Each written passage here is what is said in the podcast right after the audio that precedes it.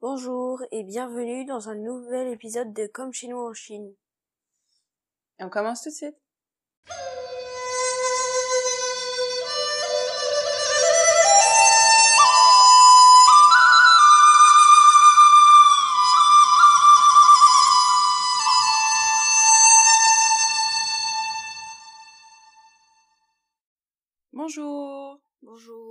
Bienvenue sur le podcast Comme chez nous en Chine. Je suis Gaëlle, Et moi je suis Ethan.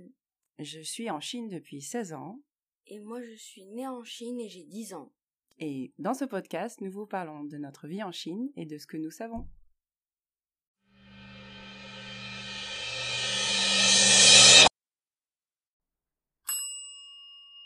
Apéro Et en apéro, on va vous parler des romans que a fait Gaël. Oui, dans l'apéro, on parle des choses nouvelles qu'on a fait les der- dernières semaines. Et donc, euh, la semaine dernière, j'ai euh, publié mon troisième roman en auto-édition. Ils sont disponibles sur euh, Amazon et Kobo. Et j'en parle ici parce que, en fait, c'est déjà le deuxième roman où je parle de la Chine. Est-ce que tu connais un peu mes romans, mes sujets? Tu les as pas lus, je sais, mais... Le titre c'est... bah, celui que tu viens de publier c'est Les sirènes du métro. Ouais. Et l'autre c'était Une nuit à, à Django. Django. Nuit blanche à Tien Shui. Euh, en fait, j'ai commencé, euh, j'ai recommencé à écrire euh, de la fiction temps après ta naissance, et j'ai eu le projet de publier, de finir en tout cas un premier roman que j'avais déjà essayé d'écrire. Et pour le deuxième, j'ai décidé d'écrire sur la Chine puisque c'est déjà le pays où je vivais depuis très longtemps. Et donc, euh, mon dernier roman, en fait, ça reprend un personnage du, deuxième roman, Cécile, euh, mais les deux romans peuvent être lus séparément, c'est pas une suite. Et l'action du troisième se retrouve quelques années plus tard, euh, après cette fameuse nuit blanche à Jianshui. Et vous n'êtes pas obligé de lire le deuxième, si vous voulez lire le dernier. Et du coup, bah, je parle de la Chine telle que moi je l'ai connue, un peu comme dans notre podcast, sauf que là, je fais de manière romancée. C'est-à-dire que je prends des anecdotes, je parle de gens que j'ai rencontrés, des choses que j'ai pu voir, et je les mets dans une histoire qui, est de la fiction. Donc Cécile, ce n'est pas moi, même si on a un peu le même parcours de vie. C'est une jeune fille qui a fait des études de chinois, qui est allée en, Chine avec euh, camarades de classe, et ensuite elle va se retrouver à travailler à Shanghai. Donc c'est le, parcours dans les grandes lignes, il est similaire. Je vais mettre des choses que moi j'ai pu voir, connaître, mais c'est pas mon parcours de vie, c'est de la fiction. Et en tout cas, euh, bah, je suis très contente de pouvoir le sortir, ce livre. Ça a été long. T'as des questions à me poser sur ce livre C'est quoi les différents types de problèmes au début? Au tout début. Pour le troisième, Cécile se trouve donc à Paris et elle va avoir une promotion. Et tout de suite, la question c'est comment je fais pour en parler et pour préparer mon départ, euh, sachant qu'elle est en couple avec un, un garçon qui s'appelle Luc. Et ben moi j'ai eu la même expérience quand j'ai eu ma bourse d'études pour venir à, à Shanghai. C'était quelque chose que j'avais fait, c'était quelque chose dont on avait parlé avec ton père qui était mon copain à l'époque, on n'était pas mariés. Et euh, bah, quand c'est arrivé, en fait, c'était un peu euh, ah d'accord, donc maintenant on, va y aller. Et ça a été assez simple de prendre la décision de, partir. Mais voilà, c'est pas pas une discussion dans un couple c'est facile de dire ah bah voilà j'ai cette cette opportunité, euh, qu'est-ce qu'on fait, etc. Et puis l'expatriation en couple, quand une personne travaille et l'autre n'a pas forcément de travail au début, ça c'est difficile. Donc je parle aussi de ça dans le livre, un peu des difficultés qu'on peut rencontrer euh, quand on réalise son rêve, mais aussi quand l'autre qui nous suit bah, essaye aussi de trouver sa place et c'est pas forcément évident. Une autre question? Ça t'a pris combien de temps pour euh, faire ce livre? Pour l'écrire, euh, assez longtemps. Parce que je me dis, tous les ans, je me dis, quand je, je commence un projet, à chaque fois, je me dis, oh, bah là, en un an, ça va être fait. et en fait, comme j'écris après le travail, ou j'écris le matin tôt, ou les week-ends, ou parfois pendant mes vacances, le temps que j'ai pour écrire, il est limité. Ça, j'en parle dans mon autre podcast, euh, Passage des histoires, où voilà, comment on peut faire pour créer quand on a finalement euh, assez peu de temps. Et bah du coup, on prend plus de temps euh, en années et en mois pour écrire. Donc j'ai mis presque un an et demi à tout finir. Et après, il y a eu bah, toutes les, les recorrections et les, tout ce que j'ai pu mettre en place pour, bah, pour que ce soit un livre qui soit qu'on puisse suivre l'histoire, que ce soit intéressant, que ce soit pas trop long, que ce soit un peu rythmé. Donc beaucoup beaucoup de retravail en fait après. La première version, elle était, ça a été facile à l'écrire, mais après il a fallu énormément de retravail. Donc je dirais un an et demi, deux ans pour l'écrire. Et Comment tu as choisi ta première page? Euh, La couverture, tu veux oui. dire? Ben, J'avais le titre Les sirènes du métro, donc je voulais euh, une, une image qui parle de, enfin qui qui fasse visualiser ça. Au début, en fait, je suis allée sur le site Canva, qui propose des templates de couverture, et j'ai marqué couverture de livre, et une des premières que j'ai vues m'a beaucoup plu. Après, la, photo me convenait pas. Du coup, je suis allée sur un site de photos gratuites en ligne, photos libres de droit. Et j'ai tapé, pareil, les mots-clés. Paris, euh, métro, euh, femmes, parce que ça parle de beaucoup d'histoires de femmes. Et euh, j'ai trouvé euh, des silhouettes qui marchaient à la sortie d'un métro. Il se trouve que c'est pas une photo de- du métro de Paris, mais ça passe, ça marche aussi. Mhm. Et du coup, j'ai bah, beaucoup travaillé avec euh, avec Pauline aussi, qui me donnait beaucoup de conseils, Pauline Oran, pour savoir comment euh, comment faire en sorte que ce soit joli, agréable, que qu'on comprenne le sujet, etc. Et donc euh, ça, ça m'a pris du temps aussi. Ok. Bah, merci pour cette petite interview sur tes livres. Voilà, vite fait. Hein.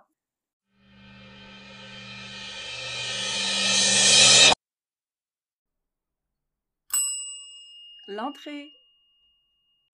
Et donc en entrée, on parle des choses qu'on mange ou qu'on boit. Et moi, j'avais envie de parler un peu de la façon, de comment les, les Chinois boivent de l'eau. Hmm. Enfin, ils boivent de l'eau a priori avec leur bouche, hein, on est d'accord? Oui. Ouais. Et du coup, ils, ils boivent quoi comme eau? Ah, très chaude. Ouais. Elle est souvent chaude, ou alors c'est de l'eau citronnée. Alors des fois l'eau elle est citronnée et chaude, des fois elle est froide. Et aussi, ce qu'on voit moins souvent en France, parce que de l'eau citronnée on peut en trouver dans les restaurants. Mm. De l'eau chaude c'est pas commun mais ça se fait. Mais de l'eau avec quoi d'autre? T'as déjà bu? Quelque chose Oui. que tu mettrais pas forcément dans de l'eau. Avec du concombre. Ah oui. C'est pas très très bon. Toi t'aimes pas trop. Mm. C'est vrai qu'on met beaucoup de l'eau euh, avec du concombre. Alors c'est des des morceaux de concombre qui infusent entre guillemets dans, dans de dans de l'eau. On sent un petit peu le goût du concombre, mais c'est assez léger. Et en fait, c'est parce que le concombre est réputé être bon pour la peau, bon pour la santé. Donc le fait de boire de l'eau concombrisée, on va dire. Concombre, c'est- Mais c'est c'est assez surprenant au début. Après, c'est- moi je trouve que c'est pas mauvais à boire, mais c'est c'est pas un goût qu'on a l'habitude d'avoir nous en France euh, dans de l'eau aromatisée, tu vois. On va eau, eau et eau plus citron, euh, on le fait déjà, euh, tu- mais mais concombre, je pense que c'est rare quoi. Mm. Est-ce que tu sais pourquoi euh, on boit de l'eau chaude en Chine? Un, parce que ils connaissent pas les saisons et ils ont froid tout le temps. C'est-à-dire pour se réchauffer? Oui, pour se réchauffer. Ouais. Et deux, parce qu'ils trouvent que ça fait du bien à la gorge. Il y a une autre raison aussi, c'est que l'eau, elle est l'eau l'eau du robinet, elle était elle est pas considérée comme potable. Ah oui. Mm. Et Du si coup, on la chauffe, ça enlève le virus. si tu la fais bouillir, en fait, elle est, elle est, elle est moins Mm. dangereuse, on va dire. C'est même si c'est mieux d'avoir de l'eau filtrée. Euh, quand t'as pas le choix, c'est mieux d'avoir de l'eau bouillie que pas bouillie pour les pour les bactéries. Et euh, donc du coup, servir de l'eau chaude, ça veut dire qu'elle a déjà été bouillie. Donc c'est rassurant pour les, les clients, par exemple. Mm. Et après, c'est vrai qu'on on conseille en- dans la médecine traditionnelle chinoise de pas boire de l'eau glacée. De l'eau très fraîche, c'est pas bon pour la santé selon selon eux. Et l'eau chaude, en fait, ça aiderait à, à beaucoup de choses. Moi, j'avais euh, j'avais tendance à avoir très mal au crâne, ça, ça arrive encore maintenant. Des fois, ça me prenait comme ça, et puis si j'ai pas de médicaments pour faire passer, euh, ça, c'est très difficile. Et ça m'a pris une fois au décollage d'un avion. Je me suis dit là, ça va être très compliqué parce que j'avais pas mes médicaments avec moi. Ça va être très compliqué si j'ai mal au crâne pendant toute la durée du vol, en plus avec la pression, la pression dans la cabine, etc. J'ai demandé à, l'hôtesse de l'air de me donner si elle avait des médicaments. Elle m'a dit non, on n'a rien. Par contre, vous pouvez boire de l'eau. C'était sur un vol interne euh, en Chine. Et je lui dis, si j'ai mal, tu me fais boire de l'eau, ça va rien me faire, quoi. et je dis bon bah vas-y, donne de l'eau, ça peut pas faire de mal de toute façon. Bah, voilà. Et elle m'a servi de l'eau très chaude. Euh, j'ai bu? Et honnêtement, ça a aidé. Ça dépend bien sûr du type de maux de tête. Bien sûr, ça marche pas sur tout. Mais Mm. quand tu as des maux de tête liés au stress, ou tu as beaucoup contracté les muscles de ton visage, des fois ça peut te faire mal parce que tu es très tendu en fait au niveau des muscles. Et Mm. le fait de boire de l'eau chaude, ça te force à te relaxer. C'est comme si tu prenais un bain mais euh, à l'intérieur. Mm. Mais sans les savons. sans les savons, sans les bulles. Et du coup en fait ça a marché. Donc Mm. maintenant, je bois souvent de l'eau euh, chaude parce que je sais que ça aide aussi à ça. Moi, ça m'arrive aussi d'avoir des maux de tête. Mhm. Mais si je suis trop stressée, par exemple pour les examens, c'est pas les maux de tête que j'ai, Mhm. c'est plutôt, bah, je suis fatiguée. D'un coup, t'as plus de force. Ouais. D'un coup, je suis lâchée. J'ai envie de m'endormir. Voilà, petit cours de science.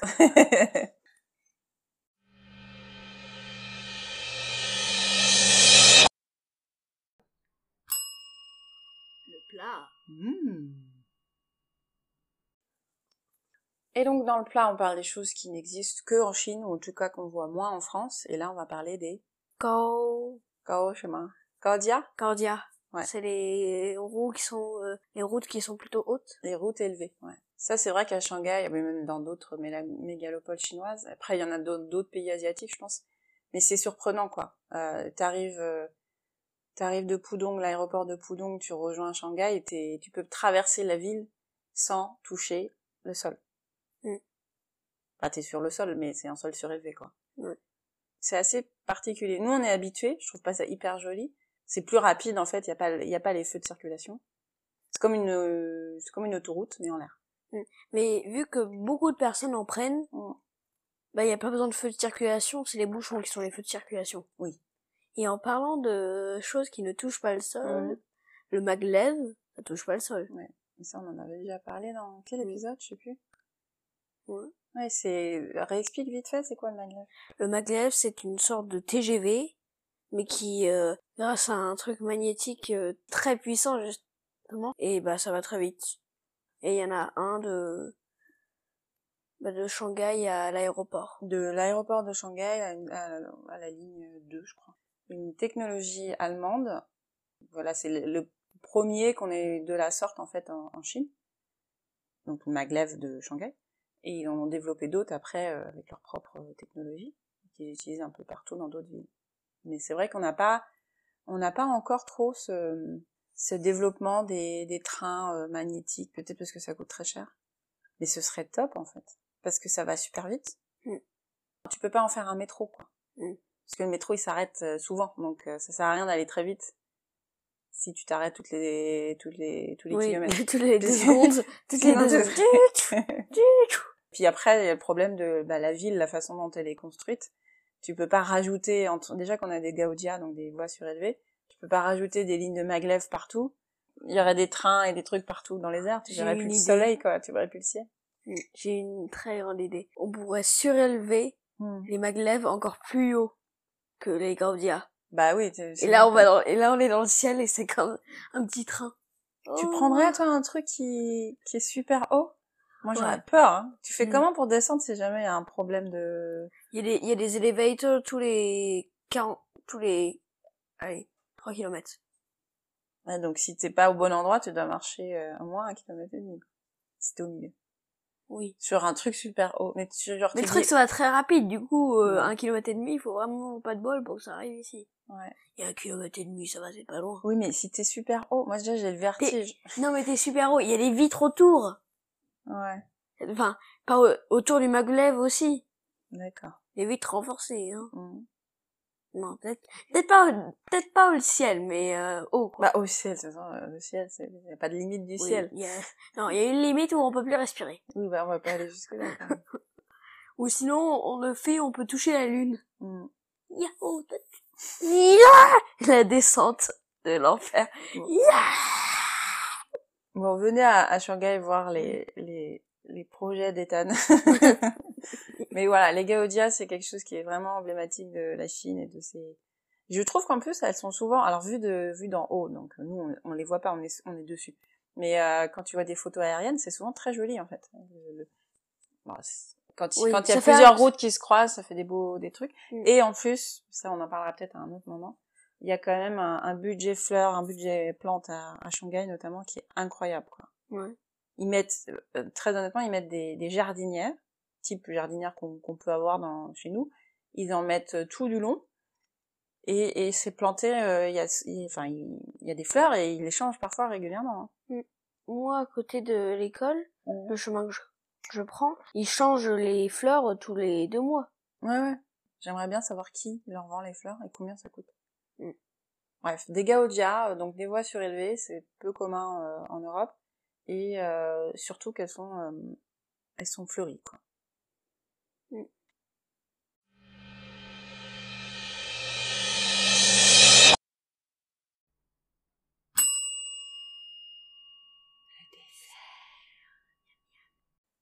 En dessert, on parle de ce qui nous manque de France. Mm. Comme on était sur la route, on a pensé à quoi? Les aires d'autoroute. Les aires d'autoroute. Alors, est-ce que tu peux expliquer la différence principale ou, entre les aires d'autoroute en Chine, parce qu'il y en a, et les aires d'autoroute en France? Les aires d'autoroute en France, il y en a plus, je Mhm. trouve. Bah, il y a plus de trucs à faire dedans. par exemple? Tu peux manger, jouer, acheter. Des fois, il- des fois, il y a des jeux, des, il y a des mini arcades très rarement, mais des fois. Qu'est-ce qui fait que tu préfères les aires d'autoroute en France? La nourriture? Euh, oui, la nourriture. Par exemple, il y avait quoi? Mousse au chocolat. Oui, mais c'est parce que t'es allé chez Flunch. Oui, d'accord. Il n'y a pas Flunch en Chine. Bon, d'accord. Mais il y a d'autres trucs, non? McDo? Bon, au McDo, il y a en Chine. Hein. Oui, il y a. Mais trop. Il y a trop McDo. C'est vrai qu'il y a, il y a- je trouve qu'il y a peu de choix. En fait, tu vas avoir Starbucks, tu, enfin, pas sur toutes les heures Mm. d'autoroute, mais autour de Shanghai, par exemple, tu vas avoir les grandes euh, Starbucks, euh, les trucs comme ça. Mm. Tu vas avoir euh, des, des snacks, euh, mais c'est pas des vrais restaurants, quoi. Mm. En fait, tu t'arrêtes pas vraiment sur les heures d'autoroute. Tu t'arrêtes parce qu'il Oui. faut, mais tu vas pas euh, faire comme nous, on peut faire, par exemple, dire, bon, bah, de toute façon, si on rentre de Vendée, par exemple, euh, on doit s'arrêter, et puis on va prendre le déjeuner là-bas, toi. Mm. C'est moins charmant, en plus. Moins- T'as moins envie de t'arrêter. 7-Eleven. Ouais. Oui, des, des supérettes, quoi. Oui. Et, euh, un- il y a un KFC. Mm. Genre les trucs gras et, et chimiques. Oui, il y a peu de choix, et, euh, et c'est vrai qu'en dehors de manger, faire pipi, faire le plein, tu, Oui. tu fais rien. Alors que c'est vrai qu'en France, t'as l'idée des, des aires d'autoroute, notamment qui vont vers le sud de la France l'été, où il y a, où ils vont prévoir des animations. Tu vas avoir des grandes, des chaînes de restaurants qui vont être présentes. Tu vas avoir euh, brioche dorée. Tu vas avoir, bon, tu auras forcément à un moment donné aussi du McDo, mais tu vas avoir des restaurants rest- qui font restaurant en fait, qui font de la Mm. vraie restauration, où tu peux vraiment te poser et te reposer quoi. Oui. Pas où le choix c'est 4000 différents burgers et où tu sais jamais lequel prendre.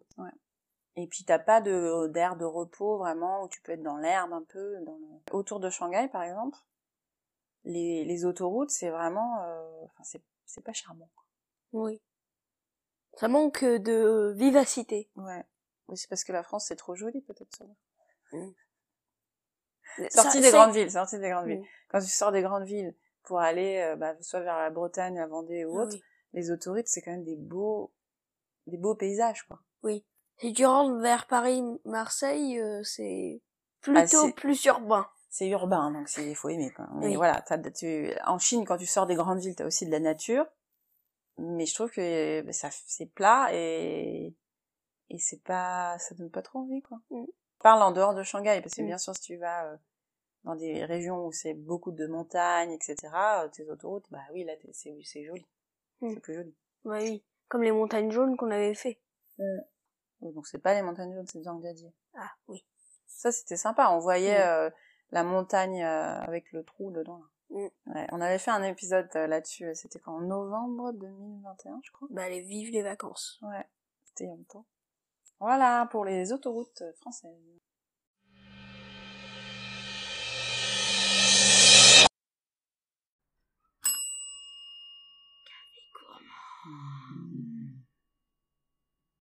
Et pour le café gourmand, on va parler des gens qu'on a rencontrés à la ferme. Alors c'était il y a longtemps parce que ça fait longtemps qu'on n'y est pas allé. Ces personnes-là, c'est, ils ont une ferme bio et ils sont très sympathiques. Ouais, c'est une ferme bio qui est où? Euh, qui est dans le Chongming. Qui est à Chongming. Sur l'île de Chongming, on, pareil, on vous en a déjà parlé de l'île de Chongming parce qu'on y va souvent. Et en fait, donc il y a une, euh, comment dire, c'est une zone verte de Shanghai qui est donc au nord-est, une île entre dans l'estuaire en fait du fleuve où ils ont développé pas mal de, choses vertes, notamment euh, les, voitures à louer sont électriques, et donc ils essaient de développer l'agriculture bio. En gros, l'idée, c'était de mettre en contact des Chinois qui voulaient faire euh, du, de la ferme bio, la permaculture même, et euh, avec des gens qui achèteraient leurs légumes parce qu'il faut pouvoir les acheter, parce que ça coûte plus cher de les produire, en tout cas les premières années. Et du coup, euh, il y, a un il y a un collectif qui s'est créé autour de ça, sous forme d'AMAP en fait comme comme c'est fait en France. Non seulement tu achètes euh, les produits, mais tu peux aussi participer à la vie de la ferme, et c'est ce qu'on a fait plusieurs fois. Oui. Ce que j'ai remarqué le plus, c'est que leurs euh, nouilles ressemblaient à des asticots transparents. Parce qu'on pouvait aller là-bas et on pouvait aller euh, donc euh, loger dans la ferme pour passer du temps après euh, au vert et les aider à la ferme un petit peu, participer aux activités.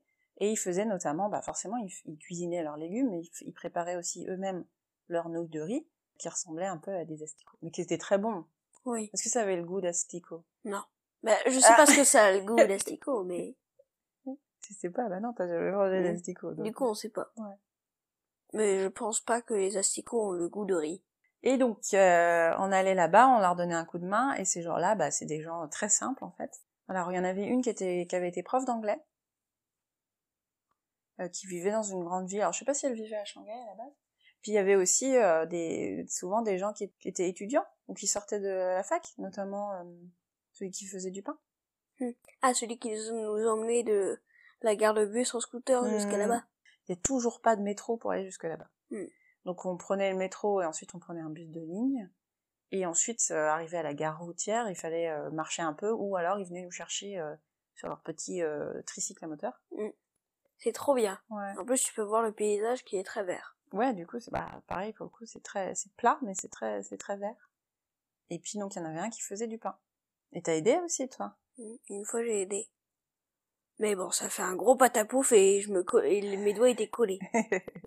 bah, moi, j'ai bien, j'ai très bien aimé le monsieur qui faisait du pain. Mm. Et c'est vrai que c'était très bien de faire des activités avec eux parce que, bah, on n'a pas l'habitude de faire ça à Shanghai. Oui, Tu as pas les potagers à toi. non. Ah oui. Une fois, il nous disait, bah, va chercher des carottes ou va chercher de la salade pour le repas et tout. Mm. Et Donc, on aidait à la vie. Et puis, on était logés donc dans la ferme, qui est bon un bâtiment euh, moderne, hein, mais plutôt spartiate. Moi, une fois, j'y étais allée euh, toute seule un, un hiver. Tu te rends compte qu'ils utilisent pas le chauffage, en fait. Ils se disent quoi? Euh, Il y en a pas, tout simplement. Il n'y a pas de chauffage. Ouais, c'est super froid. Bah, du coup, ils étaient couverts et puis moi, j'avais froid. Il y a du chauffage que dans les champs, mais c'est des petits radiateurs euh, pas terribles. Parce que au moins, euh, c'est pas mal, euh, c'est déjà ça. Mais eux sont habitués à vivre sans chauffage. Parce qu'en fait, ils sont tout le temps occupés, et ils, ils travaillent tout le temps dehors, donc euh, les portes Mm. sont ouvertes, etc. C'est vraiment une autre vie, quoi. Ici, on est bien isolé. Voilà. Ça change. Bah oui, mais en même temps, nous, on est, on est moins dehors, on bouge moins aussi. hein, donc. Et ça fait longtemps qu'on n'y est pas allé, c'est vrai que ça nous manque un peu. Mm. Hein, Peut-être au printemps, on ira. Je me demande ce qu'ils sont devenus. Ouais. Mais ouais, j'ai bien envie d'y aller, moi. Pour voir si les, les nouveaux sont toujours comme ça. Ah, on pourrait leur demander de nous refaire des nuits.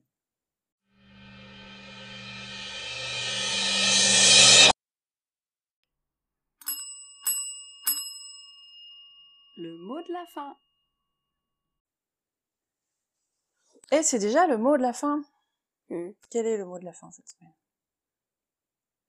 Un asticot mangeable. Hmm, Un asticot comestible. Hmm. Les Bah, gens il- vont faire des cauchemars. Tout est comestible, mais il faut juste pas mourir, quoi. Bah, tu peux tout manger, à part l'acier, je pense, c'est un petit peu dur. ouais. Et, mais, bah, tu vas mourir. Du coup, oubliez ça. ne pensez pas aux asticots. Voilà. De la Voilà, on finit sur les asticots. Bon appétit. Et à la prochaine. Euh, la prochaine fois, bah, on, on essaiera quand même de continuer à en faire deux, deux par mois. Mais euh, j'ai aussi une, un, un- fait un entretien avec Sophie et Olivier. Donc ce sera euh, le prochain épisode. À bientôt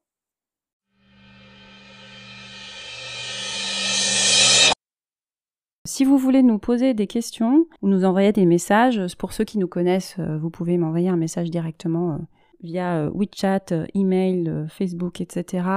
Euh, vous pouvez également laisser des commentaires sur la plateforme d'Encore, des messages vocaux, et également nous retrouver sur Instagram euh, sur le compte euh, chine.insolite. Je vous mettrai le lien en description. Et c'est tout pour aujourd'hui. Oui. À bientôt. À bientôt, merci de votre écoute et